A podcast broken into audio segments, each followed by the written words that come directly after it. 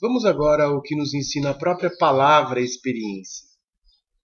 A palavra experiência vem do latim esperire, provar, experimentar. A experiência é, em primeiro lugar, o um encontro com uma relação com algo que se experimenta, que se prova.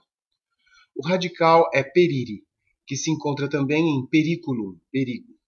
A raiz indo-europeia é per, com a qual se relaciona, antes de tudo, a ideia de travessia e, secundariamente, a ideia de prova.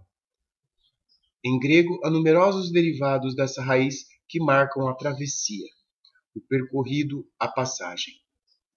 Peiro, atravessar. Perá, mais além. Peraô, passar através. Peraino, ir até o fim. Perás, limite. Em nossas línguas há uma bela palavra que tem esse per grego de travessia. A palavra peirates, pirata.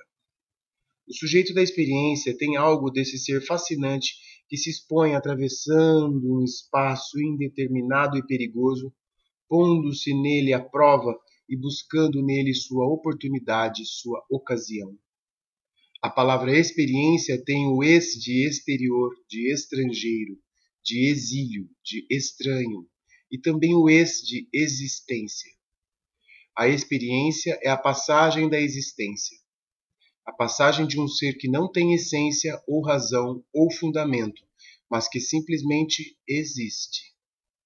De uma forma sempre singular, finita, imanente, contingente.